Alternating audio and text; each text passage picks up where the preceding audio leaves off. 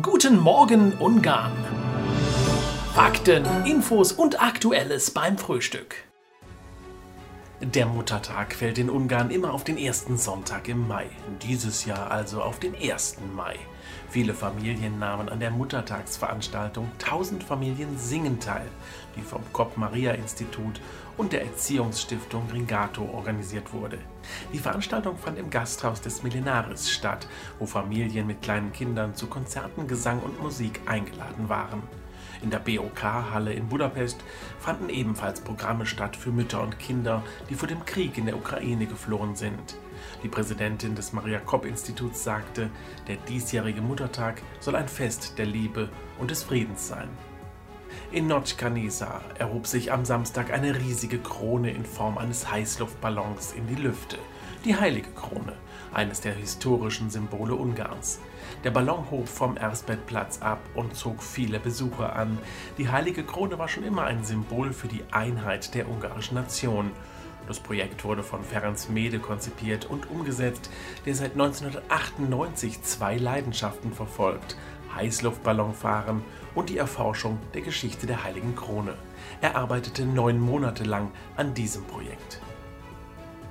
Am 1. Mai wurde auf dem Mimosenhügel im Stadtpark von Budapest der Ballon Tower offiziell eröffnet. Bei schönem Wetter fliegt der befestigte mit Helium gefüllte Heißluftballon mit bis zu 30 Passagieren ab sechs Jahren bis zu 150 Meter hoch. Nach 120 Jahren kann man so also wieder einmal mit einem Heißluftballon über Budapest abheben. In einem Container aus dem fernen Osten wurden mehr als 40.000 gefälschte Parfums gefunden. Der Marktwert der Fälschungen beträgt mehr als eine Milliarde Forint. Ein ungarisches Unternehmen beantragte beim Zoll Natschkanisa die Abfertigung von elektronischen Waren. Bei der Kontrolle der Waren fanden die Zollbeamten bemerkenswert wenige der deklarierten Produkte, aber die Kartons im hinteren Teil des Containers enthielten Parfums verschiedener Marken mit falscher Etikettierung. Dem vorläufigen Gutachten zufolge handelt es sich bei allen Produkten um Fälschungen, die ohne Genehmigung der Markeninhaber auf den Markt gebracht werden sollten. Die Sendung im Wert von mehr als einer Milliarde Forint wurde beschlagnahmt.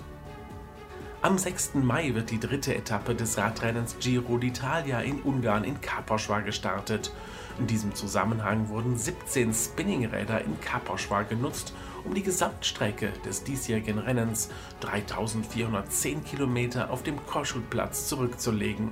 Lokale Institutionen, Unternehmen, Sportvereine, Schulen, die ungarischen Streitkräfte, Passanten und die Mitarbeiter der Feuerwehr des Komitats Somogy nahmen an der Kilometersammlung teil.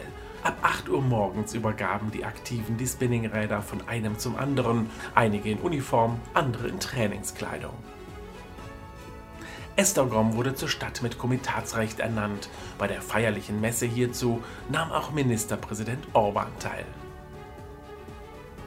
Auf der M5 ereignete sich am Wochenende ein folgenschwerer Verkehrsunfall. In unmittelbarer Nähe des Grenzübergangs Röske fuhr ein Pkw auf einen stehenden Lkw auf.